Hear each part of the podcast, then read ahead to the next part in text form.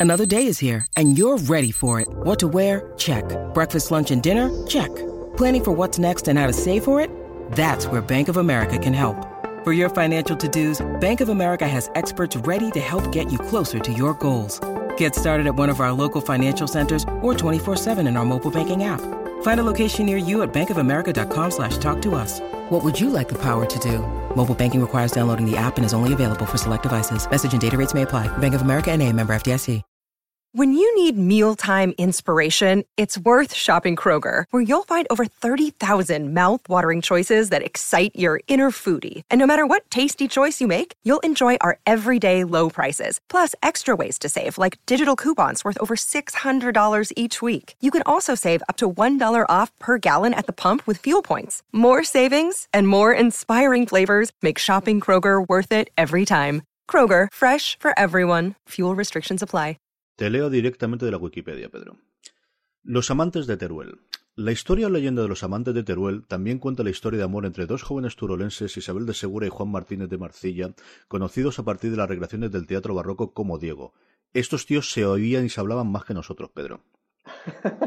yo creo que es, yo creo que puede ser eh, más fácil que se hable gente que no se ve nunca a que nosotros podamos coincidir. Sí, sí, es un poco complicado. Sí, que dos semanas. Le decía a Pedro antes de, estoy deseando que llegue el fin de semana porque tengo tiempo para trabajar más de las cosas que me he tenido que dejar el fin de semana, entre semana y ¿En, qué nos hemos, ¿En qué nos hemos equivocado? Ay, Dios mío de mi alma, en tantas, tantas cosas. Yo leí esta semana un artículo en el New York Times que hablaba de barrenderos de Nueva York más que barrenderos, recogedores de basura de Nueva York, que ganaban eh, esos tíos en concreto. Es cierto, luego el titular era sensacionalista porque al final vas a picar, ¿no?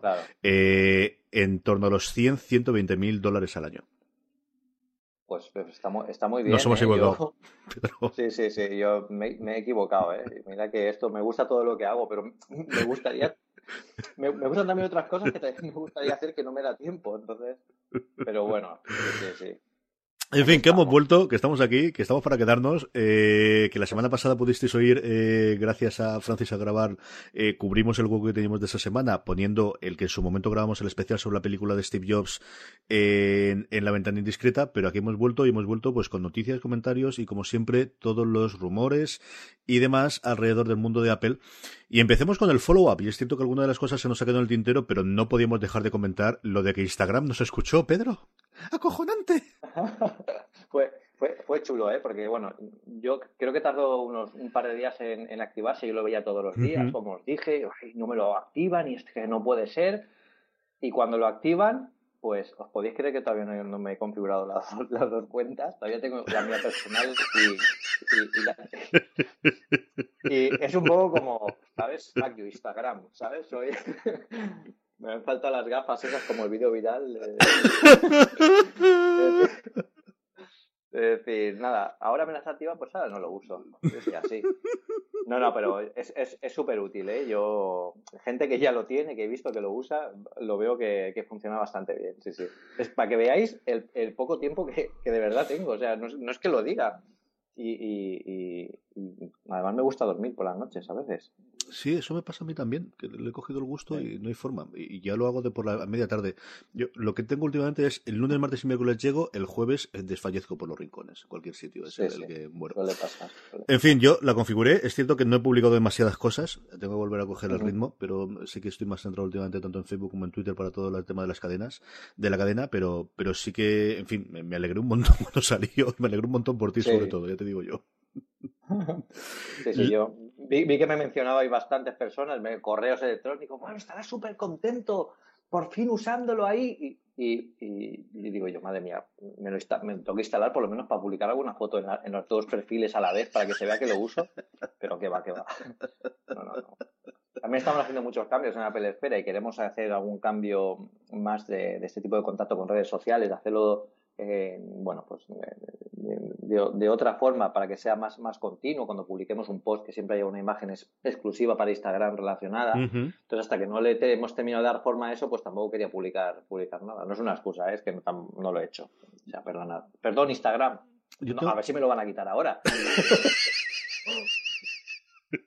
Hombre, tendrías noticia a publicar, eso estaría bien, Pedro. Sí, sí, sí, sí, sí. Ahora que lo iba a usar, cabrones. No, pero, pero bien. Yo tengo que meterme en el mundo de Instagram en esa parte en serio. Si estoy ahora en Twitter viendo todo el tema de las cards, que claro, como utilizaba TweetDeck, jamás me había metido a ver eso, pero para. Claro, la parte de la reproducción de vídeo y de audio me interesa bastante. A ver si, no sé si todo el programa, pero al menos un trocito que te invite después a oír el resto del programa, alguna chorrada de esas, tengo ganas de trastearla, de ver cómo, cómo va todo eso. La otra noticia y el otro follow-up que yo quería comentar antes es eh, la última recomendación del último programa. Recomendé el Jawbonera, que es el que utilizo yo, el, reproductor este Bluetooth que utilizo yo para los oídos. Y es que eh, leí un artículo que publicó Rachel Meltz en MIT Technology Review, es decir, ya de inicio vemos que es una cosa seria, que era eh, unos, ellos llaman earbuds y es que no os podría decir que son auriculares, porque lo más parecido que hay es lo que se colocan en la película Her, nos pondré el enlace en las sonos para que lo veáis. Son dos cacharros, eh, además en estéreo, no como la película que es solamente para uno. Y el titular de ella es Review.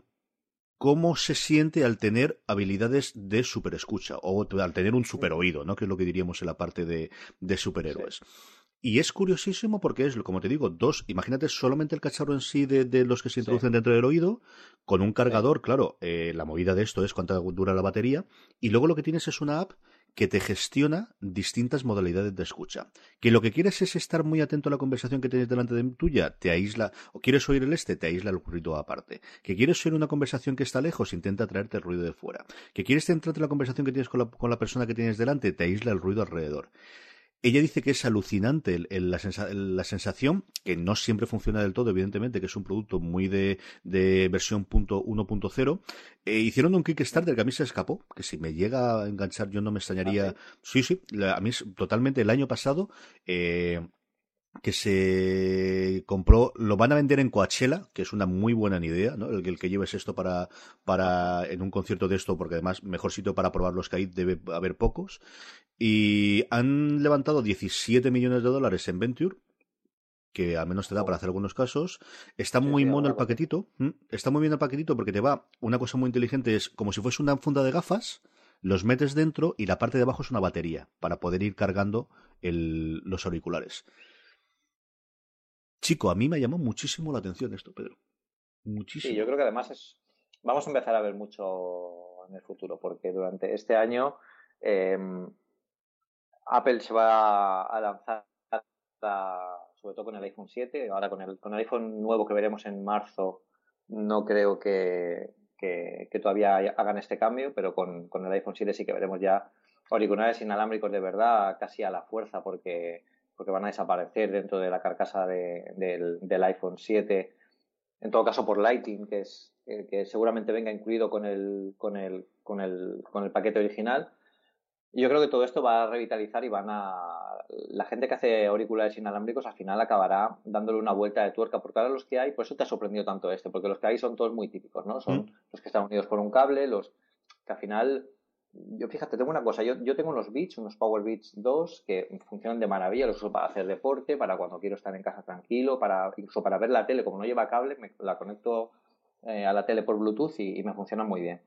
Pero eh, les falta algo de comodidad y es que toda la, toda la comodidad que ganas al perder el cable, eh, casi que la pierdes un poco porque, no sé, no, no, son un poco engorrosos, ¿no? Acabo de ver yo que, que bueno, algo que defina realmente un auricular inalámbrico que sea cómodo. quizás el, el, caso que tú dices de este tipo de auriculares que solo tienen uno que se pone en cada uno de los oídos, mm. que además no es muy grande, no abulta, incluso podrías apoyar la cabeza en una almohada, por ejemplo, cosas así para, para que algo que fuera cómodo en ese sentido. Pues yo creo que al final vamos a ir por ahí. Eh, Google hizo una, una, muy buena propuesta con las Google Glasses. Bueno, yo creo que fue la única buena propuesta que hizo con la Google Glasses que, fue la, eh, la transmisión del, del, sonido a través de, de, bueno, de, la estructura ósea de la cabeza, que mm. creo que es una eh, idea genial. Hay otro tipo de auriculares que te lanzan el sonido sin, eh, al canal auditivo, pero sin introducir el, auricular dentro del canal auditivo. ¿no? Yo creo que hay todo un campo de investigación que seguro que en los próximos años se, se revitalizará si, Apple se decide a lanzar esto. Seguro muchos están pensando, ah, pero es que, ¿ahora qué pasa? ¿Que porque Apple lo haga inalámbrico y ya todo...? No, evidentemente no. Pero, o sea, veamos la realidad. Al final, todos los canales o todos los, eh, las grandes apuestas que hace Apple son también pues los que los demás se acaban siguiendo, con Passbook, eh, como pasó con el, con el propio iPhone, como está pasando con los tablets. Entonces, yo creo que no es un campo en el que ellos puedan definir completamente cómo puede ser el futuro, pero sí que va a empujar a los demás a intentar reinventarlo. Mm, a mí eh, estoy fascinado con esto. No sé si nos va a empezar. Va a ser el primer paso convertirnos en cyborgs, que también puede ser una opción. Pero mm, lo que digo, yo utilizo diariamente los dos casarros que tengo, el que me compré en, en la tienda de estas genéricas que hay de, de, material para móviles y de miles de millones de carcasas, y que me funciona muy bien porque te permite sincronizarte con más de un dispositivo, y entonces, y además funciona de miedo, ¿eh? Yo estoy reproduciendo un podcast en el, en el iPhone, lo paro, le doy al iPad, chico, y sigue. Me he quedado alucinado cómo funciona, aparte de que me dé las bienvenidas y la despedida en chino, que así me empiezo a aprender que es Hai Chi, Ai Chi cuando se conecta, es una cosa curiosísima, y luego el ERA, que es lo más cómodo que yo he tenido jamás en el oído. Esto es chico. En fin, iremos viendo cómo, cómo evoluciona todo el, el, tema de auditivo, que a mí de verdad que me, que me interesa bastante. Añadido con Siri, que es la segunda parte de todo este claro. tema interesante, ya no solamente qué me lanza, sino qué le puedo decir yo a través de este dispositivo de hazme estas cosas, ¿no? Hay una pequeña revolución ahora con el eco este de Amazon, que es el monstruoso. ¿Conoces sí. tú a alguien que se lo haya puesto en casa, Pedro? No, no, de, de momento no. Ahí en, en el pequeño microcosmos este de podcasts relacionados con Apple, eh, varios de los presentadores, pues sea de Relay FM o sea de, los distintos eh, podcasts alrededor de Incomparable, yo, creo que el primero que vi fue Dan Moren, que es, si no el cofundador, sí que el, compañero de crimen en la gran mayoría de las cosas de Jason Snell, eh, se han comprado el cacharro este, algunos lo utilizan simplemente como, como altavoz eh, Bluetooth, pero hay gente que cada vez empieza a utilizarlo para pedirle más cosas. Eh, mucha gente lo utiliza en la cocina, no sé. Es otro mundo curioso del cual yo creo que Apple dio un primer muy paso muy grande, sobre todo con Siri. Al final es el nombre, nadie sí. o casi nadie conoce el nombre que sea Cortana o que sea Alexa fuera del mundo de la tecnología, sí. pero Siri sí es un nombre sí. que conoce todo Dios. Sí, sí, sí. Yo creo que además eh, habría que, que, que, incluso fijarse en, en, cómo ha aumentado el uso de Siri a lo, a lo largo de los años y eso a pesar de que Apple, eh, aunque sí que ha introducido grandes innovaciones a la hora de, de bueno, pues de, de cómo interpreta eh, los comandos de voz, porque ha mejorado muchísimo respecto al iPhone 4S a como estamos hoy en día, en el Apple TV, en el Car, en CarPlay o incluso en los iPhone, ha mejorado muchísimo.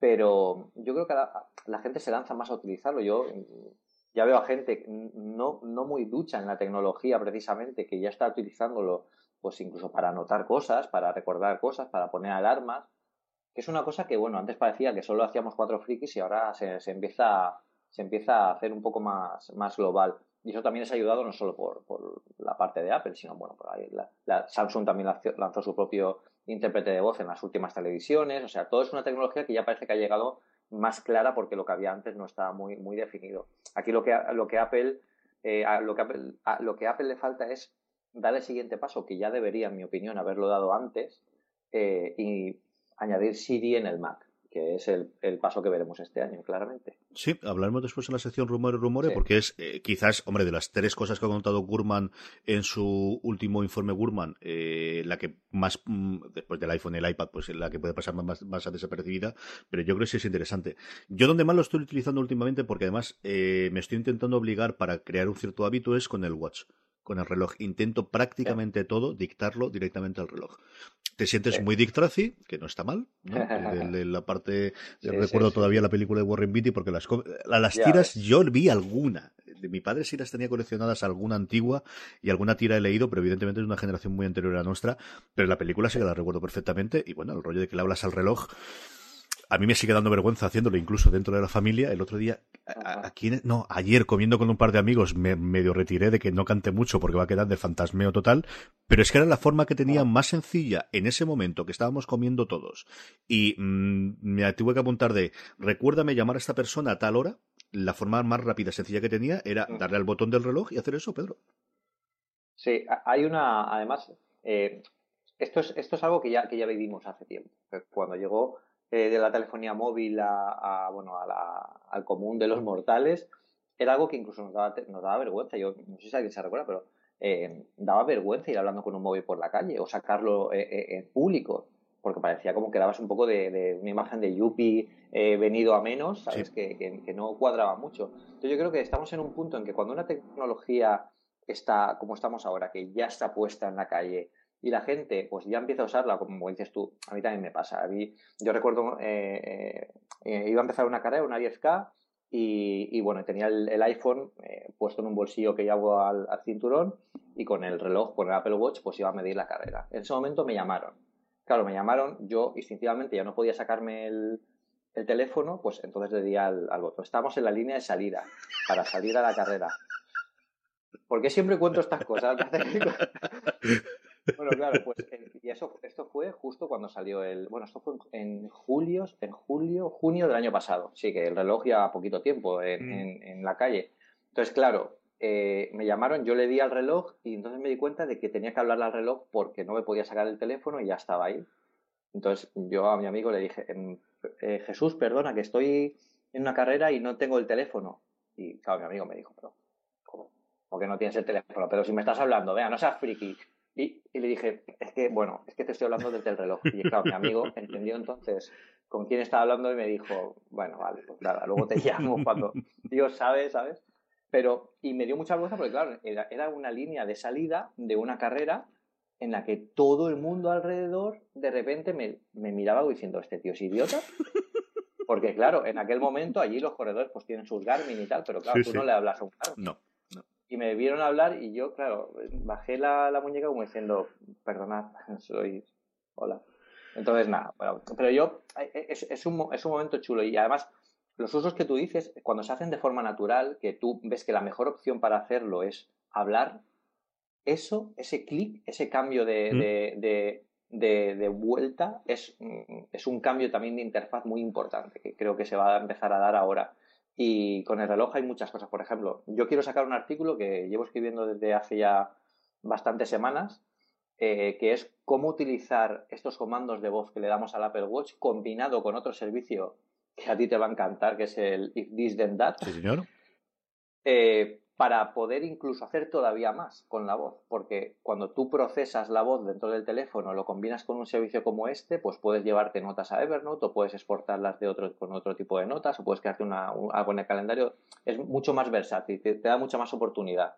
Entonces yo creo que cuando todas estas combinaciones se acaben de, ajustar, eh, todo el servicio de voz y Siri va a despegar de, forma muy, muy grande. Termina el artículo ese ya, Pedro. sí, hay que leerlo ya. Es que eh, eh, con este tipo de artículos o me, marco una fecha a tope o, no lo acabo, porque como lo uso a diario, eh, siempre esto tengo que ponerlo. Y cuando llego lo, y al día siguiente, es que esto, esto todavía se puede hacer mejor y al final no, no lo acabo nunca porque siempre estoy ¿Sabes lo que puedes hacer con eso? Hay una cosa que hacen en Vox que a mí me gusta, que comentaba en esta semana en el programa, que es hacer listas que actualizan cada cierto tiempo. Entonces, un rollo que sea recurrente de los 10 mejores usos que puedes hacer con tu sitio y tu teléfono. Y una vez al mes las actualice con las cosas nuevas que hayan salido.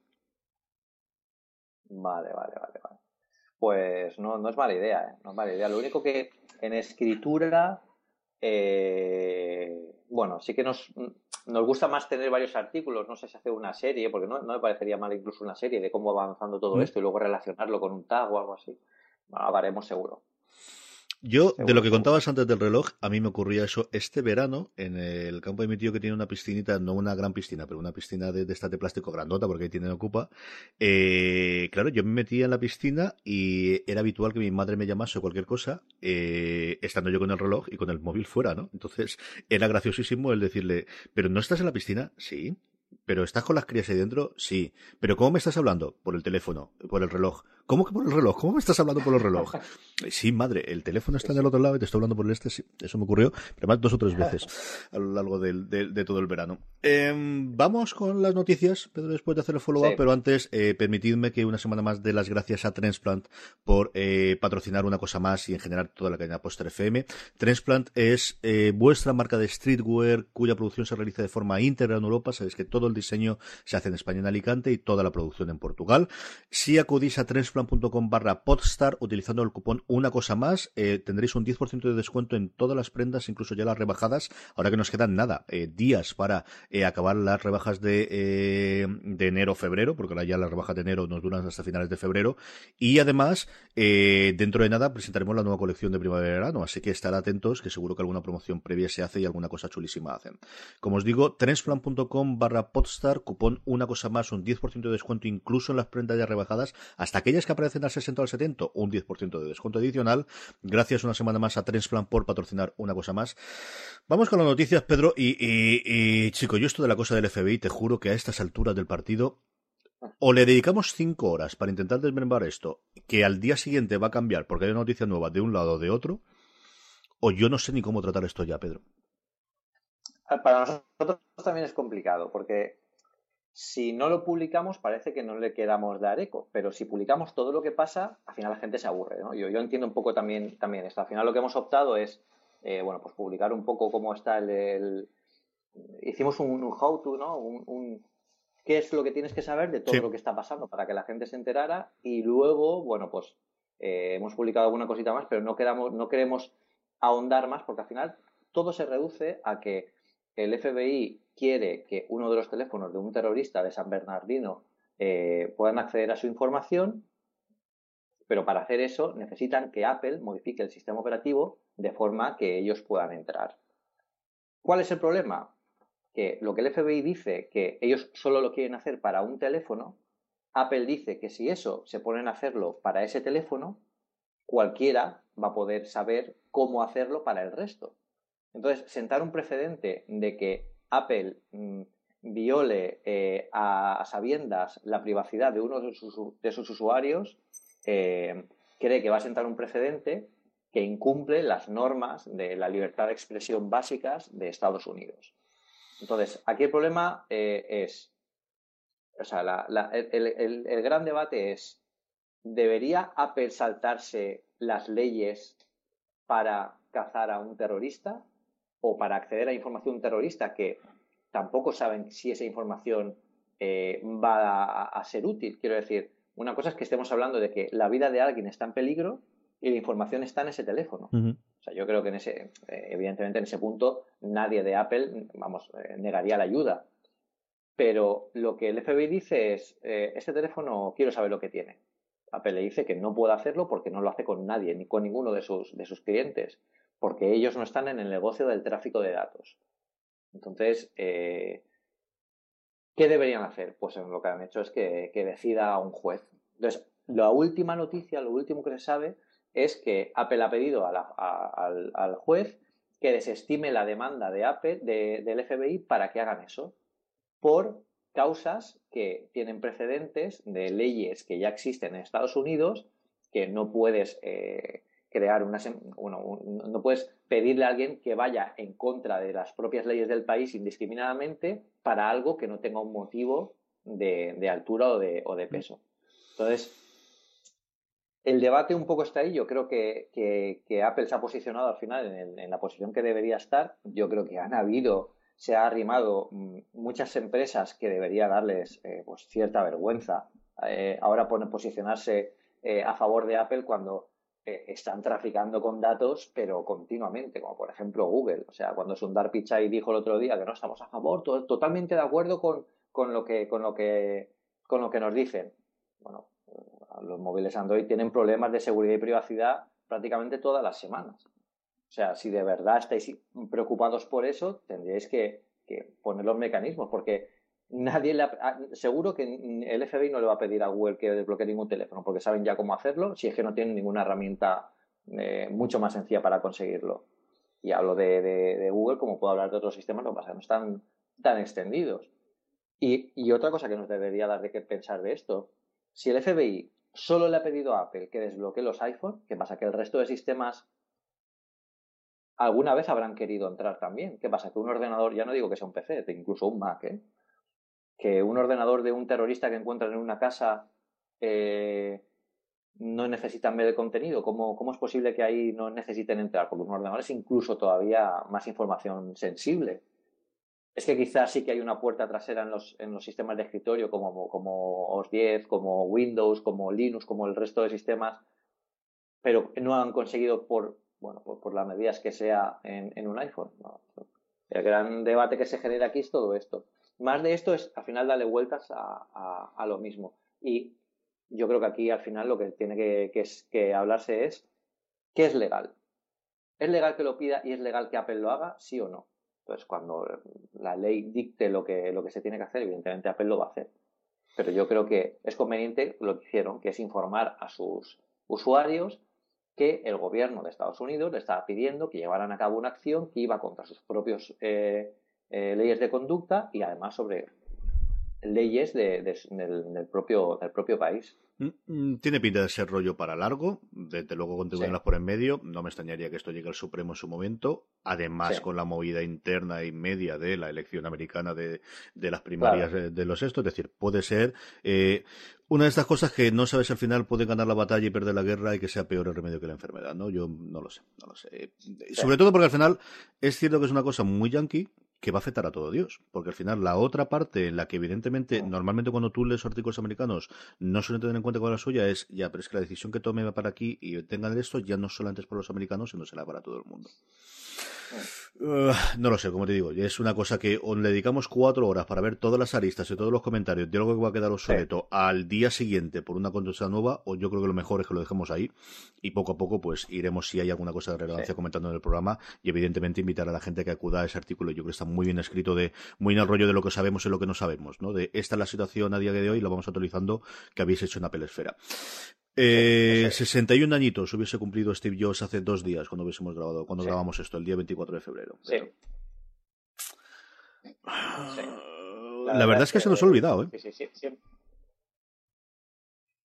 Eh, bueno, nosotros en, en Apple sí que publicamos un artículo eh, recordando un poco ¿Mm? pues, los mensajes más importantes que él dio, cosas, bueno, pues chulas de su vida para recordar. Yo Fíjate, a mí con, los cumpleaños, tanto con el cumpleaños de Steve Jobs como con, la efeméride de, su fallecimiento, los primeros años al final sí que te ponía un poco triste en el sentido que decían, jolín, fíjate la figura que hemos perdido aquí, todo lo que significó para Apple y para el resto de nosotros, pero conforme pasan los años, eh, estos, estos, eh, eh, estos días me, me gustan más. Y me gustan porque recordamos eh, la figura de Steve Jobs y al final lo recordamos y con cierta nostalgia pues eh, nos ayuda un poco pues a, vivir un poco toda aquella época, todo lo que vivimos cuando él estaba vivo, todos los la, la vorágine de lanzamientos, todos los cambios que hubo, como, como sabes, cómo, cómo vibrábamos en, en, aquel momento con, con, todo lo que, lo que lo que hubiera, bueno,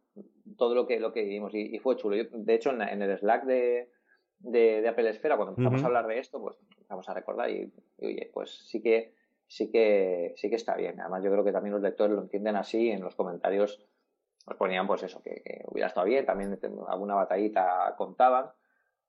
Pero, pero sí, sí, la verdad es que se fue muy joven y la verdad es que la, la, pena es que se fue de la, de la forma que, que, bueno, pues eso, que si se hubiera medicado correctamente, pues quizás todavía estaría con nosotros. Sí, siempre estaremos con esa espada encima de, de, de, qué pudiera haber pasado. ¿no? Eh, Dos cositas o una cosita mmm, curiosa antes de meternos en rumores, ¿no? Porque también, eh, que esta tiene hasta cierto punto la parte de rumores, no tanto de rumores, sino hablar activamente de las betas. Y es cierto que hay muchas, pues sabemos que en todas las betas siempre hay cosas que se rompen o que dejan de funcionar en una versión de la beta y luego en otra pero hubo una que es cierto que cuando salió la primera vez, eh, yo ya empecé a oír, sobre todo en Cortex, en el programa que hacen eh, Mike Harley y CP Gray en, Relay FM, ellos hablaban de una cosa que están utilizando muchísimo, que era utilizar el Pencil en el iPad Pro, ya no solamente para las funcionalidades propias del Pencil a la hora de dibujar o de escribir o de cualquier otra cosa, sino como instrumento para navegar el, en el menú navegar en general en el sistema operativo. ¿no? Es algo que yo también he hecho, eh, con, no con el Pro, sino con el Air que todavía tengo, con un puñetero puntero de estos de plastiquito. Y es cierto que una vez que lo tienes en la mano es cómodo el hecho de que con eso puedas mover de pantalla para arriba, mover de pantalla para abajo, eh, sacar el Notification Center. Es decir, las acciones habituales, el poder hacerla con ese Claro, más todavía supongo con el nivel de precisión que puedes hacerla con el pencil, ¿no? Eso mm. en una versión del, eh, de las betas desaparecía, del 9.3, mm. ya empezaron los rumores y empezó a haber un cierto revuelo entre la gente que utilizaba el Pro. En la siguiente se mantuvo y entonces ya es cuando la gente empezó a ponerse bastante más nerviosa de esto no es un bajo, no es una cosa de que se les ha quedado fuera y ahora ha entrado, sino que activamente van a hacerlo, empezaron a escribir y Apple públicamente ha echado más atrás y van a volver a reimplementarlo, pero que es una de estas cosas del nuevo Apple. Eh, chicos, sin mm. Taylor Swift han logrado, hemos logrado que tienen más atrás, ¿eh? Sí, sí, sí. Aquí, yo creo que aquí el, el, el, el tema es que ellos pensaban en el Pencil como algo, como una, como una herramienta de precisión, más que como una herramienta de navegación, porque nunca han creído en eso, ni, ni propio Steve Jobs cuando el lanzamiento del iPhone, que era otro escenario y era otro dispositivo y no tenía absolutamente nada que ver, eh, lo cambió. Pero ahora con este, bueno, quizás lo que querían era un poco, no sé si evitar errores de navegación o evitar, eh, eh, bueno, aumentar la precisión de alguna forma o directamente querían evitar que la gente lo hiciera. Si lo que querían era evitar que la gente hiciera, me parece muy mala idea, porque tú no tienes por qué obligar a tus, a, tus usuarios a que actúen de cierta forma con el dispositivo que ellos han comprado. Quiero decir, si os tienen el dispositivo y pueden utilizarlo para eso, no es necesario que tú hagas o desarrolles un software que impida hacer algo que de forma natural se está utilizando. Entonces, yo creo que se dieron cuenta. No, creo que fuera un bug, creo que fue algo que estuvieron experimentando. Incluso yo, mm, bueno, no dudaría de que esto era un poco globo sonda. Lo lanzamos a ver qué, qué dice la gente, como es una beta, es una beta pública están usando muy bien el canal público de betas para esto. Yo creo que era algo que hacía falta porque al final todas estas cosas no las encontrábamos antes en la versión final.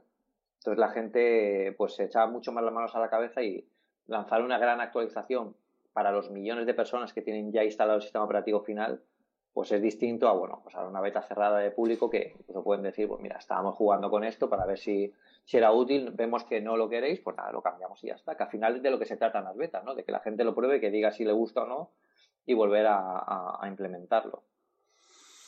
Yo, sobre todo, es si no querías hacerlo, mm, no haber abierto el. Es decir, es muy complicado volver a meter el genio en la botella. Cuando tú ya has permitido la versión anterior, que además es la versión la, con la que venía el, la primera edición del, del, hardware, con el primer pencil para los poquitos que ha habido, eh, lo has permitido, es muy complicado volver a meter el genio en la botella, como decía antes. Es muy complicado tener más atrás cuando ya lo has probado. Y es que realmente es cómodo. Pedro, yo no sé si tú lo haces habitualmente, pero eh, hasta yo con el puñetero plastiquito, una vez que lo tienes en la mano, eh, otra cosa que fuese obligatorio, ahí estamos en, un, en, mi modo de ver un mundo totalmente distinto, pero que una vez que lo tienes en la mano puedas utilizar eso para mover para arriba y para abajo y para sacarlo, es que es muy cómodo. Sí, sí, sí. Yo, yo alguna vez de forma natural también lo, lo he hecho cuando lo utilizo y seguramente en el nuevo iPad Pro Mini también lo vamos a utilizar. Pues vamos con ello. Eh, Gurman hacía su listado de eh, rumores y hablaba de tres cosas fundamentales. Pedro, empezamos por el iPad Pro Mini y luego vamos al iPhone, que siempre hablamos primero del iPhone. Él hablaba de un iPad Pro Mini, este más que como nombre comercial, como la idea que va a ser, ¿no? De eh, cogemos el iPad Pro, lo tenemos una versión pequeña, y igual que en su momento tuvimos el iPad y el iPad Mini, ahora vamos a un iPad Pro y un iPad Pro Mini. Sí. Sí, sí, yo creo que aquí em, em, e, esta es una idea que seguramente no, estaría en la, hoja de ruta de Apple cuando lanzó el iPad Pro. Pero creo que es algo que puede ser muy útil porque realmente el iPad Pro Mini, como lo, como lo, llama él para definirlo, más que como para categorizarlo, más que como para nombrarlo, como dices tú, al final eh, se trata de construir que el nuevo iPad, que sea el iPad Air 3 o el que, es, el que toque, que el nuevo iPad eh, sea tan potente como el iPad Pro, que además tenga el soporte del Pencil, que además tenga el soporte del Smart, eh, del Smart Keyboard, o sea, que tenga el mismo, el mismo conector también, y con eso que pueda, pues, eh, ajustar un poco más la familia. No, creo que, sea tanto en el sentido como es, es, un iPad Pro Mini, sino que realmente es un iPad Air al que le han incorporado, pues, todas estas ventajas competitivas que en el iPad Pro están funcionando muy bien y que en el iPad Air nuevo que saquen, pues va a funcionar muy bien, porque todos los que usamos el iPad Pro no somos diseñadores. Quiero decir, eh, no nos dedicamos al diseño ni a la arquitectura, ni, ni, trabajamos eh, tanto al día a día con, ese tipo, no necesitamos ese Kanban tan grande de trabajo. ¿Qué pasaría si tuviéramos este mismo iPad con, con las ventajas de, de las 9,7 pulgadas, que era mucho más manejable, más delgadito? Yo creo que es buena idea para, para para determinadas profesiones, como por ejemplo la de si los que nos dedicamos a escribir eh, o, a revisar documentos, pues yo con, el de 10 estaría también mucho más, eh, muy contento, no mucho más, porque la pantalla del, iPad Pro, ya os digo que va a ser difícil que, vuelva a ver ahora una de 9,7 con los mismos ojos, pero yo creo que, es una forma de decirle al cliente, bueno, pues no, no estamos lanzando solo un modelo, digamos, premium para una para un sector de profesionales, estamos lanzando un modelo también muy potente, el que ya conocíais, que además le estamos poniendo el Pencil para quien lo necesite, le estamos poniendo el Smart Connector, que me parece una idea genial, que todavía le falta mucho por explotar a nivel de accesorios, eh, para quien lo necesite y, que no recordemos que es su iPad más popular. Em, al mm, introducir un nuevo iPad con todos estos cambios, todo lo que, lo que conlleva el ecosistema del iPad también va a volver a tener nueva vida. Yo pienso sobre todo en el Smart Connector y en, y en, el, y en el Pencil, porque evidentemente mm, el, iPad Pro no lo va a comprar alguien que lo utilice para navegar por la por la pues, en el sofá o para hacer cuatro, cuatro cosas.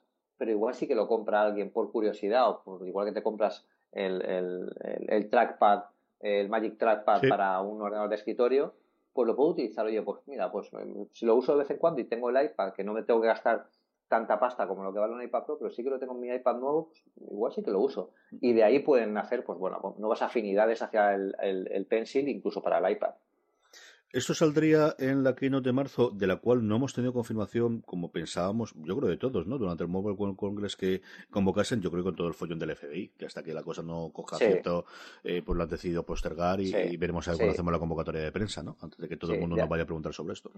Yo creo que, yo creo que ha sido por eso, ¿eh? al final. Y también porque es un poco pronto. Si la, la keynote es el 15 de marzo, ellos normalmente suelen avisar a los medios con una semana de antelación una semana, dos semanas como muchísimo, y ahora estaríamos en tres. O sea que aquí se ha juntado todo. Mm. Eh, un, todo el caso del FBI, si ahora sacan esto, puede incluso la gente puede incluso pensar que lo lanzan para ocultar cosas de lo que no se quiere que se hable del FBI. Tienen que calibrar todos los frentes. Mm. Entonces yo creo que si el martes que viene no, no, la, no la anuncian oficialmente, eh, el martes que viene ya estaríamos a, a, 2, si no me equivoco. Sí, el, a 2, el martes es 1 de, marzo. Perdón, exacto. 1 29 de marzo, este año es bisiesto, el 29 es lunes, me acuerdo por eso, ¿eh? Porque, porque bisiesto el 29 es lunes. Pues si el 1 de marzo no han anunciado, el 8 de marzo, sin falta, Apple anunciará que la Keynote es el 15 de marzo. Mm. Sí, vamos, eh, con total seguridad. y bueno, y tenemos esto, y la otra que tenemos, o que se rumorea insistentísimamente, es la vuelta a el formato del iPhone 5 con este iPhone 5 SE, que será, pues eso, la estructura del iPhone 5 con toda la parte de entrada del, del iPhone, del último iPhone 6 eh, S, ¿verdad, Pedro? Sí, aquí es curioso porque Gurman sacó ayer incluso unos sketches, en son, eran unos bocetos de cómo iba a ser este nuevo iPhone.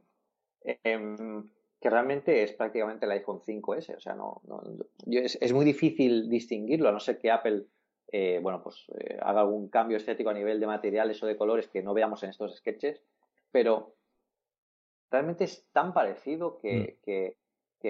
da mucho que pensar, ¿no? Porque aunque le, añadan nuevo procesador, aunque le añadan el, el 3D Touch, eh, bueno, le añadan más velocidad, bueno, la velocidad que, que, va a tener el nuevo procesador, al final parece que volver a sacar, a revitalizar el, el, iPhone 5, que ya es algo como que con el iPhone 6 ha quedado, y estamos, recordemos, en el iPhone 6, ¿eh? si estuvimos en la generación del iPhone 6, pues aún, aún, pero es volver hacia atrás dos generaciones, un modelo que ya tiene eh, estos años de, desventaja con respecto a la competencia a nivel de diseño, que tampoco digo que la competencia tenga buenos diseños, digo que, han evolucionado de otra forma, eh, pues es arriesgado. Yo aquí creo que la gente sí que lo va a entender eh, sobre todo mm, viendo a ver qué, cómo es el precio con el que lo sacan. Mm. ¿Cómo es el precio? ¿En qué condiciones lo sacan? ¿Qué va a acompañar ese, a ese iPhone? Yo creo que es también una buena pregunta.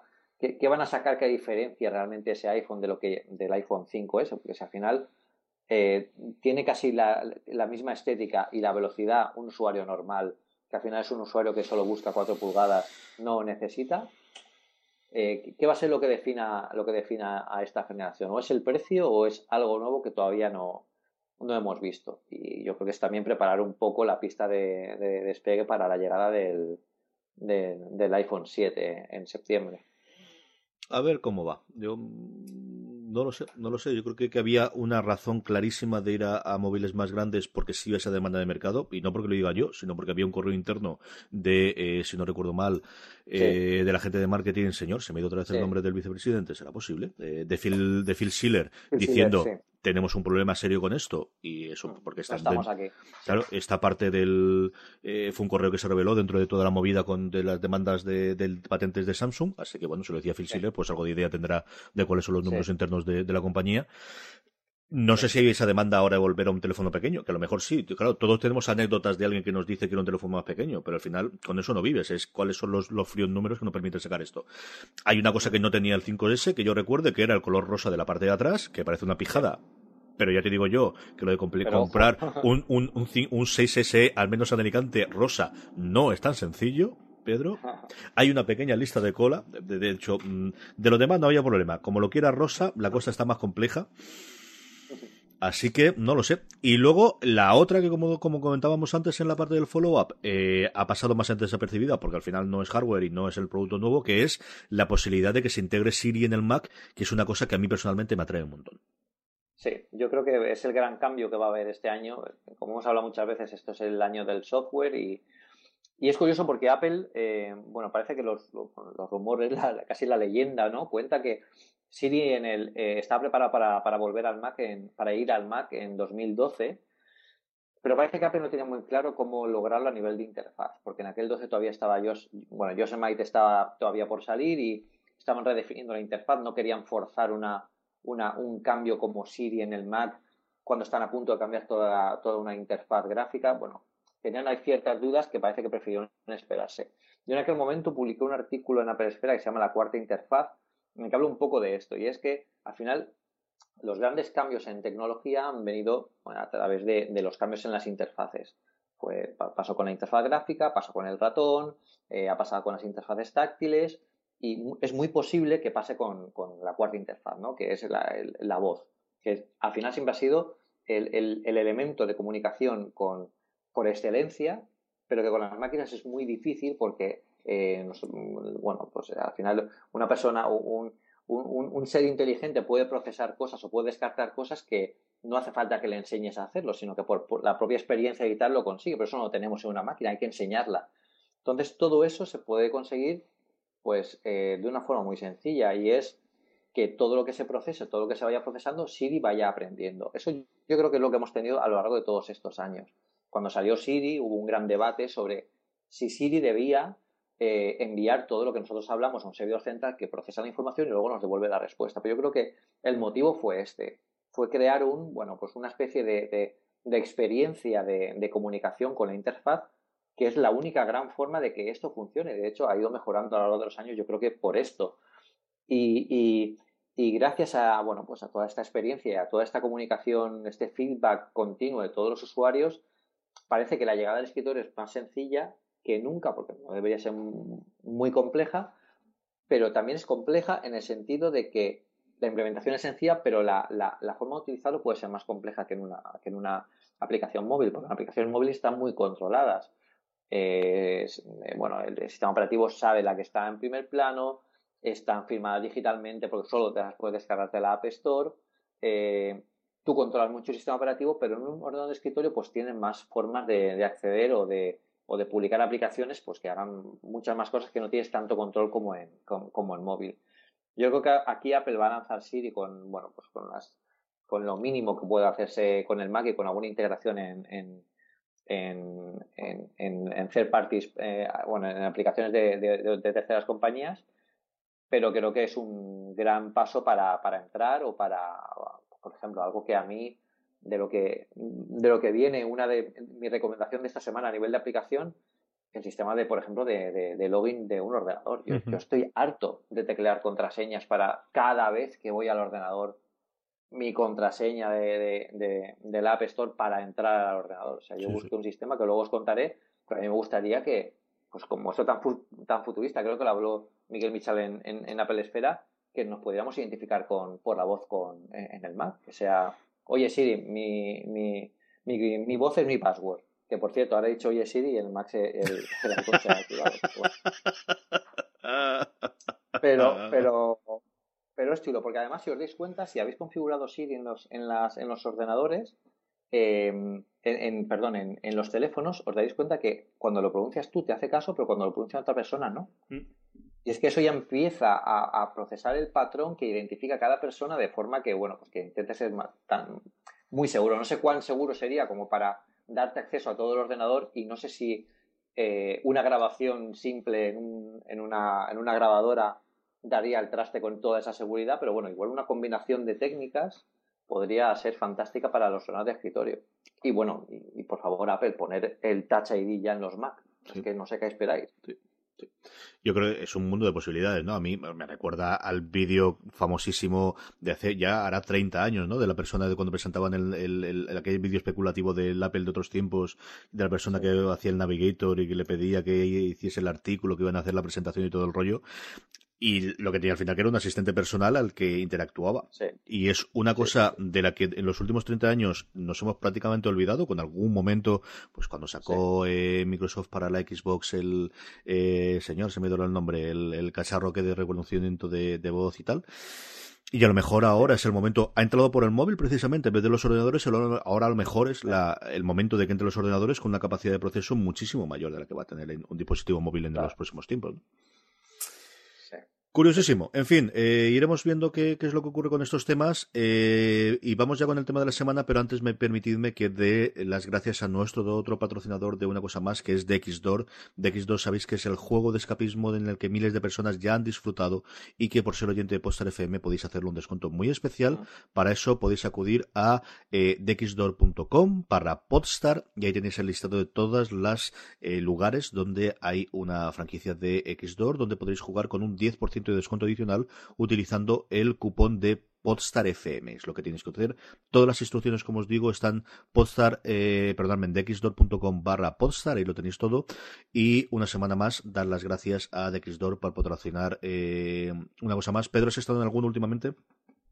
Eh, estuve en uno. Eh, hace dos semanas viajé a, no, bueno, no a un X2 porque ya el, problema que tienes es que cuando vas, claro, no puedes volver, pues ya te lo conoces. Pero estuve en, Barcelona y fui a uno que estaba en, creo que era en, en, en Penedés, sí, creo que era en Penedés, y es, era un, una sala de escape rural, bueno, que me, me, lo pasé, me lo pasé de lujo, me lo pasé muy bien, muy bien, una, una sala de escape con mucha ambientación, muchos efectos especiales y, fue fantástico. Pero vamos, eh, la experiencia que yo viví aquí en Alicante y en Madrid, que también he ido a los, a los X2 de Madrid, es fantástica. Yo, yo además, eh, eh, casi os obligo a que vayáis, si podéis, y si podéis, ir con vuestro cuñado. Yo voy con mi cuñado, es parte del equipo que hacemos escapismo, y luego siempre hay algo de cuando tu cuñado te dice, oye, pues yo consigo esto más barato. Y yo le digo, sí, pero yo encontré la antes que tú, amigo, aquel día, y por eso salimos. o sea que, si queréis tener cosas para reprocharle a vuestro cuñado, id a, una, a un X2 que, seguro que, que vais a conseguir mucho. Eso sí, tomaos antes hay un buen Red Bull que os va a hacer falta porque porque es muy, muy, muy atractivo. Sí, sí, la experiencia es muy, muy interesante, desde luego. Vamos con el tema de la semana, Pedro. Eh, vamos a hablar por una vez de, algo que es colateral a Apple, ¿no? Y es, bueno, evidentemente, eh, para una cosa que tenemos gorda aquí cerquita de casa, pues vamos a comentarla, que es el Mobile World Congress de en Barcelona. Veremos lo que nos dura en Barcelona. Al menos parece que está firmada la cosa hasta el 2023, después de todo el pifose de la huelga para arriba y la huelga para abajo. Eh, ¿Qué te ha contado la gente de la huelga de, de trenes y cercanías y autobuses? Bueno, fue un desastre, pero como si hubiera sido cualquier. Bueno, fue más desastre que si hubiera sido cualquier otro día, pero, pero bueno, para al final aquí quien inició su negocio, pues, pues fue los taxistas que quien, quien, quien empezaron a, llevar a la gente, o incluso la, bueno, la gente fue caminando, los que estaban cerca de, de, la fira, porque claro, es que para quien no haya ido nunca al, mobile, eh, está en una parte de Barcelona que no es muy céntrica pero es que los hoteles esas, esos tres días se cuadruplican su precio. O sea, es imposible encontrar un hotel cerca que valga menos de 500 euros la noche. Entonces, claro, se tiene, te tienes que desplazar o, a San Cugat, a Sabadell, a Tarragona, que están a una hora casi de, distancia de aquí. Entonces, la gente que está en estos hoteles pues va directamente en taxi a la fila. Y si no, pues, pues, se buscaron sus medios, el bicing, eh, lo que pudieron, lo que pudieron. Sí, sí, fue, fue complicado.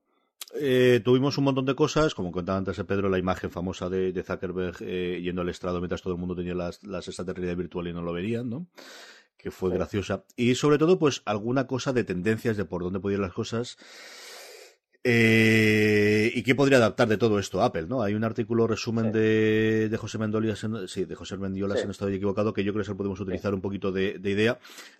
La primera es una de las cosas que me parece más interesante que se presentó, la que creo que es más lejana que pueda hacer Apple en la puñetera vida, que es el tema de los móviles modulares y en concreto del LG G5. ¿A ti te ha gustado esto o te parece una puñetera locura?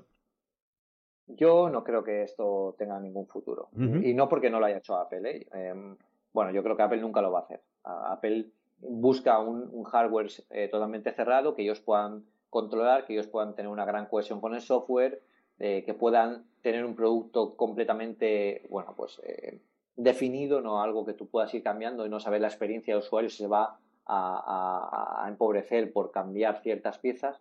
Yo creo que no va a funcionar. El año pasado, en el mobile del año pasado, yo sí que fui a una presentación, creo que fue de, si fue eh, o bueno, eh, había una compañía que tenía un, móvil modular de, este tipo y, fuimos a verlo. No era LG, era otra, otra compañía. Bueno, lo vimos, eh, nos hicieron la presentación, tenía muy buena pinta, se podían conseguir cosas chulas, además, pues tenías, pues lo, bueno de esto es que, oye, pues no, tienes una cámara mala, pues te puedes poner otra todavía mejor, o puedes cambiar y ahora ponerle un, un cargador solar por la parte de atrás para que cargue. Todo eso está muy bien. A nivel de diseño era horrible porque era casi un Lego el móvil. Y eso con el tiempo no sé yo si acabaría pues desconectándose o dando problemas de, rendimiento. Pero más allá de eso, al final todos estos módulos, ¿qué tiempo de vida tienen? O sea, ¿cuánto te va a durar el móvil de esta forma y qué experiencia de usuario vas a tener con esto? Yo la, la, eh, la mejor combinación de módulos de aquella época no era mucho mejor que un móvil de gama media alta, que medio que había en, en el mercado. O sea que no veía realmente la potencia, pero claro, producir estos módulos era muy caro. prácticamente cada uno de esos módulos era casi un mini ordenador que tenía que comunicarse con otros para todo tener que tenga cierto sentido. Entonces, está muy bien como concepto, yo creo que es una buena idea, quizá para, no sé, pues para otros ámbitos. No, sé si hablar de, por ejemplo, de un, ámbito militar o de un ámbito de, cuando tienes que necesitas llevarte un móvil específico con cambiándole la, eh, la banda de conexión a otra a otra frecuencia o necesitas una, no necesitas cámara, pero sí que necesitas un lector infrarrojos, no sé, algo así sí que es útil, pero para el gran público, más allá de la novedad, yo no creo que esto quede más que, en titulares de, este año, aunque la apuesta del eje es muy seria ¿eh? y yo creo que es bastante potente, pero no, no acabo de, conectar los puntos aquí que, que, ve la marca para que esto acabe cohesionando en, en, el, en el cliente. Yo creo que es una cosa que puede funcionar si tienen claro que yo creo que sí, que no es un producto para el gran público, Pedro.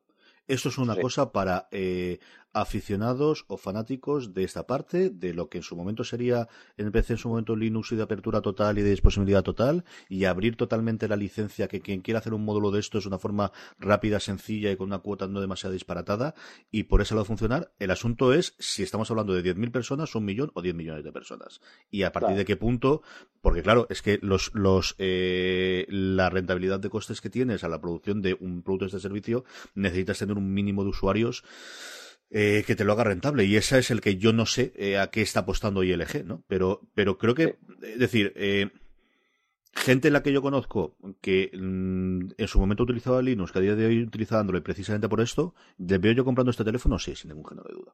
A mí me pilla por otro lado en otra época de mi vida y posiblemente también. Insisto, yo no sé cuánta gente de esa hay en el mundo o cuánta gente con dinero o dispuesta a pagar por esa parte. Pero creo que sí, al, final es, eh, si te centras en, este es mi público, qué es lo que quiere, qué es lo que le puedo dar, y creo que se lo han tomado en serio, y detrás tienes el nombre del eje, que es la otra parte que decías tú, ¿no? Es, es creíble. No es, esto es un Kickstarter y veremos a ver por dónde sale el invento, sino, hombre, pueden cerrarlo mañana pasado porque lo pueden cerrar cualquier grande, pero al menos el eje, creo que por ese lado puede funcionar, Pedro. Sí, sí, sí. Bueno, yo. Aquí el problema es que sí que se puede vender, se puede vender bien, pero yo no creo que esto pase. Estado, dentro de un año no creo que volvamos a hablar de ese tema. No lo sé, veremos a ver qué, es lo que ocurre. A mí me ha gustado por ser algo distinto y ser algo diferente, más de. Eh, Samsung también algo, ha hecho algo parecido en el sentido de volver a tirar para atrás, ¿no? El hecho de que se había cargado en el último eh, flagship suyo el, la tarjeta de SD de memoria y la haya vuelto a introducir, sí te da una idea de por aquí van los tiros, ¿no? De este es nuestro usuario y volvemos a meterla. pero ojo porque, porque sí que se puede utilizar la SIM para en el móvil, pero no como memoria interna, están saliendo los últimos artículos. O sea que, que claro, al final si esto, por ejemplo, yo siempre lo digo, ¿eh? yo, creo que lo dicen toda la gente que somos afín a Apple, si esto lo hace Apple, bueno, se lía una, pero, pero, pero sí que es cierto que, bueno, pues al final, una de las, de las grandes ventajas, y antes lo hemos hablado un poco, es lo del genio de la botella. Una vez que lo sacas es muy difícil volver a meterlo. Eso Apple tiene mucha experiencia. Apple dio, ha dado pasos a veces demasiado previsores para conseguir cosas que luego no te, tenga que acabar desechando o desdiciéndose. Por ejemplo, el tema del, del, vídeo en el, en el iPod. Tardaron tres o cuatro generaciones en, que el iPod pudiera ver vídeo, aunque la gente lo quería y estaba claro que, al final todos íbamos a ir con un dispositivo portátil de, hacia esa forma, pero hasta que lo consiguieron, eh, el propio Jobs decía que el vídeo no era el futuro, que eran las fotos. muchas veces también canonizamos a Jobs pero, pero ha tenido también, también eh, grandes, grandes, grandes fiascos. De, Se fue el este primer iPod que tuve yo, es el foto, y yo recuerdo ver esa presentación de aquí cómo vais a reproducir el vídeo, como mucho una foto, o antes de acuérdate de aquí quién va a querer ver una foto en el iPod, iPod foto al año siguiente. Claro, claro. Al final es eso, ¿no? Y, como tú dices, esto sí que es un gran, es un cambio, ¿no? Los móviles modulares, pues, es un cambio, es un cambio eh, ingenioso, es un cambio novedoso, pero al final tú cuando te compras un móvil, tú quieres eh, no es lo mismo que un ordenador de escritorio, que tú puedas cacharrear, puedes abrir. Un móvil tú quieres que sea algo que llevas encima que te tiene que funcionar casi de manera instantánea donde sea. ¿Es algo que tú necesitas que tenga esta capacidad modular porque realmente necesitas cambiar tanto o cambiar de mejor, de más forma? O sea, las capacidades de dispositivos que no, no lo acabo, no lo acabo de ver, porque si quieres un dispositivo potente, pues te compras uno potente. Mm. Si lo que quieres es comprarte uno de gama media y convertirlo en uno potente, pues no, está, no sé hasta qué punto ese acelerón de potencia se podría conseguir con un móvil así. Y si sería en diseño, si esto funcionará dentro de tres años, ¿qué quiero decir? Bueno, ya lo veremos, el año que viene el mobile del 2017. Hay dos de todo lo que se presentó, ¿no? Y eh, como digo en el artículo de José Mendiola que pondremos en las show notes, que como siempre está en postal.fm barra una cosa más guion 13, en este caso es el decimotercer programa, eh, digo postal.fm barra una cosa más guion 13. Eh, de todas las que hay, hay dos que a mí sí me parecen las más relevantes, porque creo que esto sí se va a aplicar pasado mañana a la gran mayoría de los usuarios móviles, que tengo que decir como a la gran mayoría de los usuarios, punto, ¿no? La primera es el tema de la resistencia al agua, que es junto con la rotura accidental, yo creo que las dos cosas que hace que eh, pierdas el móvil, lo cual a día de hoy es un drama absoluto de ¿y ahora qué hago? ¿Qué ocurre? Y esto parece que se va en serio y parece que lo que han presentado del, S7 del Galaxy, incluido un, un, pues como tiene que hacer esta cosa, ¿no? Hacemos un unboxing dentro del agua y arrancando sin problemas, esto sí que tiene que adaptarla Apple. Yo me extrañaría que en el nuevo iPhone no tengamos esto, Pedro. No, no, no. Yo creo que en el, en el, en el iPhone 5S, eh, 5SE, que saldrá en marzo, no creo que esté aún. Yo creo que ese va a ser uno de los grandes cambios del iPhone 7. De hecho, ya ha sido uno de los grandes cambios ocultos del iPhone 6S, en el que se ha mejorado mucho la, impermeabilidad del teléfono, se ha, se ha pensado mucho en cómo eh, sellarlo para que para preparar todo el camino hacia, hacia bueno, pues que sea pues a lo mejor un IP68, como están saliendo ahora eh, eh, algunos móviles. Yo creo que sí que va por ahí el camino. Y creo que incluso quitar el, orificio de los, de los, auriculares también va muy encaminado a eso, porque es uno de los grandes puntos débiles de si queremos meter un móvil en, en, el agua. yo creo que sin duda la, una vez que la tecnología ya es potente a nivel de hardware y a nivel de, la, de lo que te ofrece, el siguiente gran paso es convertirlo en un poco más pues eso, resistente y durable para que, para que el usuario tenga cierta confianza de, de utilizarlo y no como vamos algunos que parece que vayamos echando la fórmula roja cuando, cuando tenemos un teléfono nuevo. y la otra, que a mí yo me parece que a largo plazo es la más relevante y por donde ponen los tiros, es decir, el eterno problema de la batería. De, eh, aquí hace falta una revolución, pero todos son pasos incrementales. Yo hace tiempo que leí un artículo que me convenció totalmente de que por donde podría venir la revolución no es tanto por la capacidad de las baterías, sino por la rapidez de la carga que al final si en un momento dado tú logras cargar completa tu batería en dos minutos, la importancia de cómo de grande es tu batería empieza a bajar mucho porque mientras te tomas un café, mientras estás esperando cualquier cosa, mientras estás en el coche, logras pasar de 0 a 100 y, evidentemente será mucho mejor que tu, nuestra batería fuese infinita, pero quizás esa es una cosa lateral sobre la que sí que se puede investigar bastante y se puede hacer bastante y podría hacer. Yo el otro día vi en Atocha cuando fui a Madrid un portal allí de carga justo al lado de la cafetería y dice, claro, es que si te quedase sin nada, fuese aquí, el problema es que vas a tardar una hora en cargarlo, o dos horas, o ya no te digo el iPad.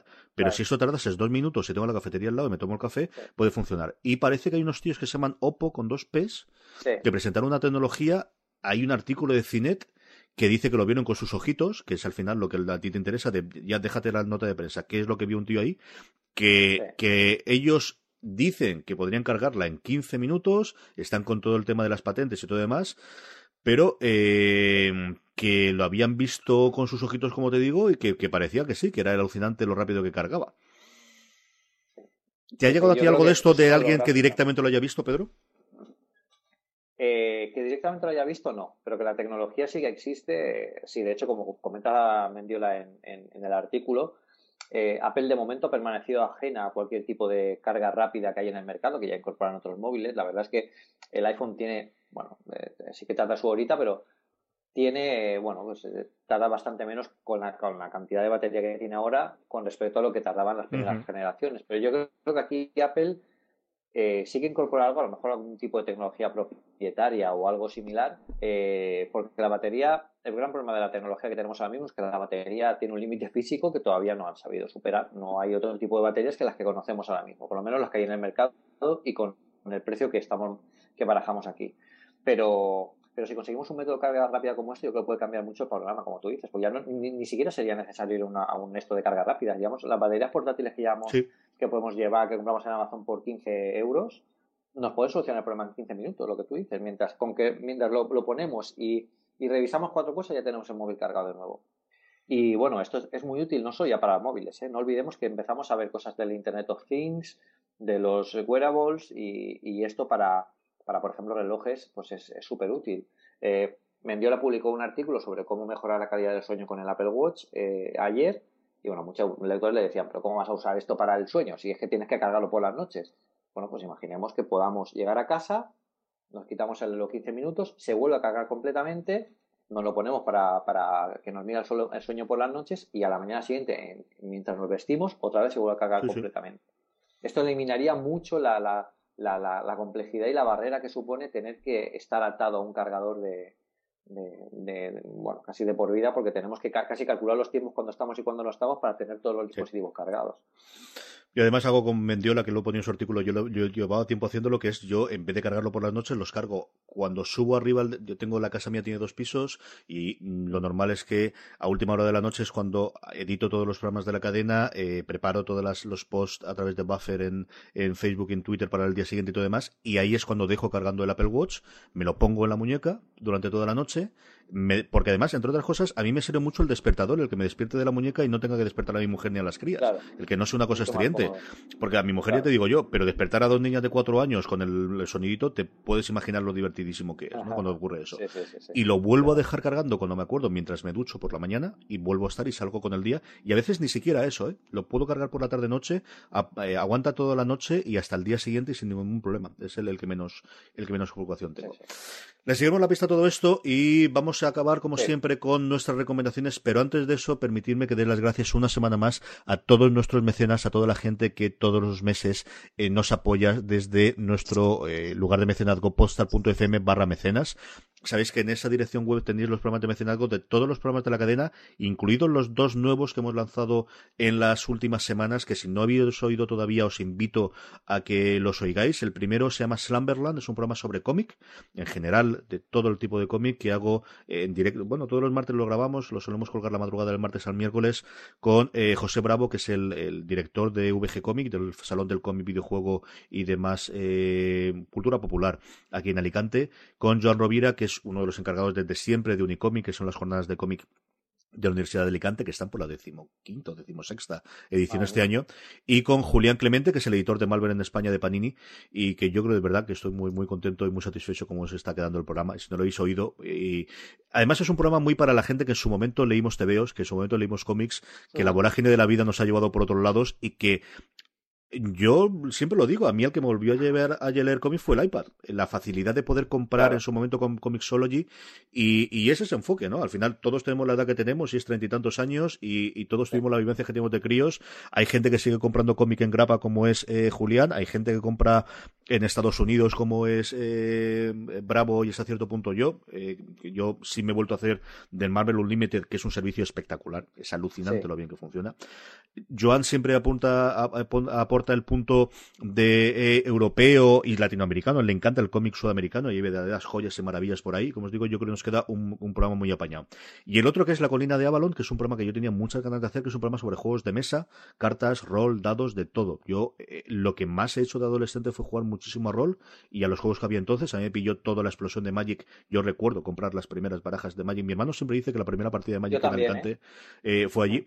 Pues claro, ahora hemos desaparecido del mundo y nos hemos encontrado que ahora cuando vamos a un Ateneo o cualquiera de las tiendas de Elche, que cada vez hay más, incluido Homelands, eh, tenemos una cantidad de juegos de mesa alucinante, Pedro. Y yo quería que me explicasen eso, ¿no? Y yo hace dos navidades empecé a ver un montón de vídeos de internet de una gente americana que se llama The Dice Tower, que si no lo has visto nunca es espectacular. Ah. Hacen como 20 reviews todas las semanas de juegos nuevos. Y luego los programas que tienen colaboración tienen un rollo muy como el que tenemos nosotros en la cadena. De gente que sabe de lo que habla, de colegueo, de gente que con cierta experiencia en de lo que están hablando. Y ahí me gusta mucho el, tono, me gusta mucho, si, tienes que ver alguno, vete a alguno de los programas que ven de, las listas de 10. Hacen listas de 10. El último que hicieron fue de juegos cooperativos y de son muy, muy chulos. Y como os digo, ahí eh, el programa lo hacemos todas las semanas Paco Gurney de Días de Juego, que es, pues yo creo, uno de los programas de referencia, de los podcasts de referencia de juegos eh, de mesa en España. Intentamos hacer mucha cosa distinta, hacemos entrevistas igual que hacemos en, Slumberland, hacemos entrevista con gente de la industria. En nuestro primer programa de esta semana hablamos con el director de producto de Asmode, que es una de las grandes compañías que hay ya no solamente en España, sino a nivel mundial. Estos tíos detrás tienen un fondo de capital riesgo que tienen, eh, tienen creo que un 8% en desigual, para que te hagas la idea del volumen que se mueven ellos. Están comprando empresas, además, le ves que tiene un fondo de capital riesgo. Yo, eh, sin que me lo contasen, investigué y dije, claro, es que esto tiene que ver porque han comprado como tres o cuatro compañías gordas en los últimos años. Eh, nos dio una primicia en el programa, que es un juego que yo creo que te podría encantar, que se llama Time Stories. Lo van a sacar por fin en español. Y este, si no lo has visto, es un juego acojonante. Yo siempre lo describo como es un juego de rol sin máster. La idea es, el juego es un sistema de juego del que luego vas comprando módulos en cartas el juego en sí es los personajes, los, los, los eh, protagonistas son agentes temporales en un futuro que tienen que viajar al pasado para solventar algo que ha ocurrido que ha cambiado la historia del espacio-tiempo. Cada módulo es distinto y lo que haces es cada jugador se mete en la piel de eh, alguien que está en esa historia. ¿Qué es lo que ocurre? El primero, por ejemplo, es eh, un módulo en un asilo, en un asilo iba a decir yo, en un manicomio, es que se llama asylum, ¿no? De, la palabra americana que es para manicomio, en el París de 1920. Y tú, cada uno de los personajes, cuando llega ahí en medio, cada una de las personas, mejor dicho, adopta o se mete dentro de uno de los internos que hay dentro del, del manicomio. ¿Qué es lo que tiene gracioso? Tú vas investigando, vas por distintas habitaciones, vas descubriendo pistas y tiene un tiempo y entonces cuando se termina ese tiempo, haces el día de la marmota, vuelves otra vez al principio, habrá pistas o habrá objetos que te has querido que, te, que podrás quedar, otros que tendrás que volver a investigar y vuelves a jugar de nuevo todo. Sacan un módulo cada tres meses. El primero era este que te digo yo de terror. El siguiente es una cosa de acción y de marcianos, parece ser, y, algo así. El siguiente es una cosa de fantasía. El siguiente va a ser una cosa del antiguo Egipto. A mí me tiene fascinado este juego. Y te lo digo porque eh, llevábamos como seis meses sin saber si Asmodee Ibérica lo iba a sacar en español o no. Y eh, Ariz Solana, que es el, jefe de producto, nos dio la exclusiva de que lo iban a publicar. Ahora después ya lo han empezado a contar todos los sitios. Como os digo, estos dos programas, si no los habéis oído, pues aprovecho para echar el spam y la cuñita aquí en medio. Y tienen también su, su eh, su programa de mecenazgo en eh, postal.fm barra mecenas. Eh, como ocurrió con el resto de los programas, sabéis que tenemos un objetivo mínimo que si lo cumplimos a partir del décimo programa y estamos en buen camino los dos, seguiremos y si no, no. Eh, como es el último programa del mes, a mí sí me apetece o me gustaría dar las gracias a todos nuestros mecenas muy rápidamente, a Jorge, a Seitus, a Osimar, a Ion, a Alejandro, a Edu Muñoz, a Alberto, a Samuel, a Dejan, a Dani Lefric, a Nilsiar, a J. Larrauri, a Desan 05, a Ramón S., a Corcumán, a Unaine Ran, a José Ignacio y a Javi Losana, a todos y cada uno de nuestros eh, 18 mecenas, dar las gracias. Si os gusta que hacemos una cosa más, como digo, sumaros a ello. Marzo va a ser el año, el mes en el que empecemos a desarrollar mucho contenido más adicional, más el de que hacemos genérico de la cadena, ¿no? Que todos oyen para cada uno de los programas especiales. Así que, como os digo, posta.fm barra mecenas, no me enrollo más. Pedro, ¿cuál es tu recomendación de la semana? Bueno, como os he dicho antes, yo estoy cansado de poner contraseñas cada vez que tengo que desbloquear el Mac y busqué varias opciones. Una de las que más me gustó se llama Knock. no que es una aplicación que se instala en el iPhone y que también tiene aplicación para, bueno, tiene que instalar también una aplicación en, en, el Mac, que lo que hace es cuando te detecta que estás cerca del alcance Bluetooth del dispositivo, de tu, de tu, teléfono se sincroniza con el, con, el, con el Mac y te detecta que está cerca, entonces se activa dentro de la, del login, del circulito que tenemos del usuario, se activa como una esfera verde que te dice que estás preparado para desbloquear por NOC. ¿Qué es lo que tienes que hacer para desbloquearlo? Pues seguro que estáis pensando mil historias, pero no una como esta. Lo que tienes que hacer es en el móvil hacer un así, como si te abras una puerta. Haces así, knock knock, en el móvil, aunque lo tengas en el bolsillo, pues golpear, golpearte dos veces en el bolsillo y el Mac automáticamente se desbloquea. Es una pasada por ver la cara de la gente cuando haces esto. O sea, imaginaos cuando estoy en alguna reunión, cuando estoy en casa, que desbloqueo así el móvil entonces se me queda mirando y dice, ¿cómo, qué, es eso? ¿Cómo has hecho esto? Lo ven casi como, como magia. Pero es que hay otra, otra cosa más, es que eh, también tiene aplicación para Apple Watch. Dentro de la aplicación de, iPhone tiene aplicación para Apple Watch. Si estás cerca del ordenador y ve el, la aplicación ve que no estás eh, haciendo knock knock para desbloquear, te llega un mensaje inteligente al, al, reloj y te dice pulsa aquí para desbloquear tu ordenador. Pulsando un botoncito que te llega la notificación directamente en el reloj sin hacer nada más, ¡pam! ya tienes desbloqueado el Mac. Y la verdad es que funciona perfecto, porque también podéis desactivarlo por seguridad. Si no queréis que tenéis el móvil por ahí, queréis que nadie desactive haciendo knock knock en el, en el teléfono eh, con vuestro a vuestro a vuestro Mac, eh, podéis directamente eh, decirlo en la aplicación o, no poner no tener en ejecución en segundo plano. No gasta apenas batería, es muy rápida, está muy bien integrada en MacOS 10 yo creo que es una de las aplicaciones que más estoy usando, pero de, todos los tiempos, este, estas últimas semanas. Pues eso sí, cuesta 4 euros la aplicación para iPhone, pero yo creo que merece bastante la pena si, como yo, estéis cansados de, este tipo de, cosas y además podéis añadir un nivel más de seguridad eh, que sea que, bueno, que, te pide una validación extra, un deslizar la pantalla de la, la, notificación inteligente para desbloquearlo, que no sea simplemente hacer Noki que ya entres. O sea que es bastante, bastante seguro y todo con la máxima seguridad de encriptación de contraseñas. O sea que funciona muy bien. ¿Qué cosa más inteligente, Pedro? Sí. ¿Qué cosa más inteligente? Si es que hay gente lista de, una aplicación que te simplifica la vida todos los santos días. Yo estoy pensando, digo, las veces que hago esto en el ordenador de casa, en el de la universidad, en el portátil, el chico la compro ya, mientras estaba hablando tú. Ah, Además, fíjate, eh, bueno, sí, pondremos la página eh, en las show notes, pero cuando veáis la página de, de NOC, eh, el vídeo que hay es, chulísimo, porque sale un tío así como, como, como súper misterioso, se acerca a un Mac, el tío ni mira al Mac, se pega un en el bolsillo y ¡pam! el Mac se desbloquea. Y sale un mensaje grande que dice, que dice, ¿qué ha pasado aquí? Pues entonces te explica, no, ¿qué ha pasado? Es que tienes instalado NOC y luego que es un sistema de bloqueo inteligente, tal, pues está muy bien.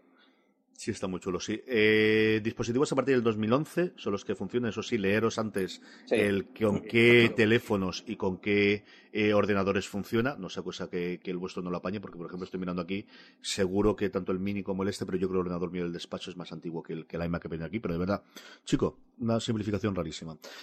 Eh, mi recomendación de la semana es de las cosas, le decía a Pedro lo, inteligente que me parece la aplicación esta, me parece de las implementaciones novedosas e inteligentes de noticias más alucinantes que yo he visto últimamente y es la nueva aplicación de Quartz. Quartz es una publicación de tecnología, ¿no? En general y de artículos y referencias. Y lo que han hecho es sacar una app para el iPhone gratuita que la forma que yo tengo más sencilla de, hacerlo es como si tuvieses alguien que os manda las noticias por WhatsApp o por Telegram o por iMessage. Eh, mm, tremendamente juguetona, utiliza un montón de emojis, utiliza un montón de, eh, de GIFs animados para darte los bienvenidos. Entonces empiezo, mira, ahora mismo estoy. Buenos días. El debate de republicano esta noche se va a poner bastante feo. Y entonces tienes siempre dos opciones. A la izquierda, siempre con emojis, dame más información. A la siguiente, no, eh, cuéntame otra historia. Yo, por ejemplo, doy cuéntame otra historia ves cómo parece que está pensando, el, salen las tres eh, burbujitas típicas de cuando está escribiendo alguien en iMessage, dice, eh, el Estado Islámico está amenazando a los fundadores de Facebook y Twitter. Bueno, cuéntame algo más. Y entonces te manda más información. Y es de las cosas más inteligentes, como en cuatro minutos te puedes poner al día de las cuatro o cinco noticias más importantes. La integración de, la publicidad es de las más inteligentes y menos intrusivas que yo he visto nunca. Como mucho te lo sacan al final cuando se despiden de ti. Te dice, eh, tus noticias te la ha traído Mini, por ejemplo, quiero recordar el coche el que hay. Sí. Espectacular, Pedro. A mí me ha encantado. Una cosa alucinante. Muy bueno, muy bueno. De echarle un ojo. Eh, si no lo habéis probado, de verdad, echarle, echarle un ojo, te las descarga. Puedes poner el nivel de notificaciones que quieras, nunca te hace sonidito de la notificación, salvo que tú le digas explícitamente de quiero que las cosas que sean muy importantes me las notifiques. Eh, muy, un tono eh, serio pero desenfadado, que creo que le va muy bien a la plataforma. y esa nueva de Worth. me ha encantado. Mm, poca cosa más, Pedro. La semana que viene volvemos a ver si tenemos ya la fecha de la, de la Keynote.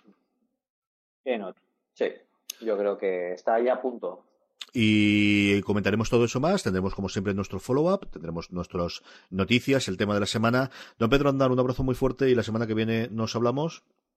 Otra abrazo para ti y para todos nuestros oyentes. Muchas gracias, chicos. A todos vosotros, como dice Pedro, la semana que viene nos vemos, nos oímos en una cosa más. But there is one more thing. And we've managed to keep it secret. Buenos días. Don Pedro, ¿cómo estamos, queridos? ¿Qué tal? Bueno, tanto tiempo. además de verdad, además de verdad, además de verdad. Esto es terrorífico, tío, no puede ser, no puede ser. ¿Qué tal? Más lío que un puñetero mono. Más lío que un mono. Esto no tiene que ser sano, ¿eh? ¿Qué te voy a contar a ti? ¿Qué te voy a contar? Está cada uno con sus cosas, pero al final no veas. Mm. No, yo deseando, deseando que llegue el fin de semana para poder trabajar más. Esto es para volverte loco. el fin de semana que tengo tranquilidad es cuando puedo trabajar, porque si no, no hay forma. No, porque me ha pillado empezar las clases eh, de suma que no tenía ahora, que tengo los miércoles, que tengo que prepararme la asignatura, eh, todo el rollo de la cadena que lleva lo que lleva, y además con los dos programas nuevos del de, juegos de mesa y el de y el de cómic que tiene su rollo, y sobre todo porque ahora estoy llevando la comunicación de Comic Con Spain, que no sé si te lo llega a contar. Hostia, no me digas. Sí. No.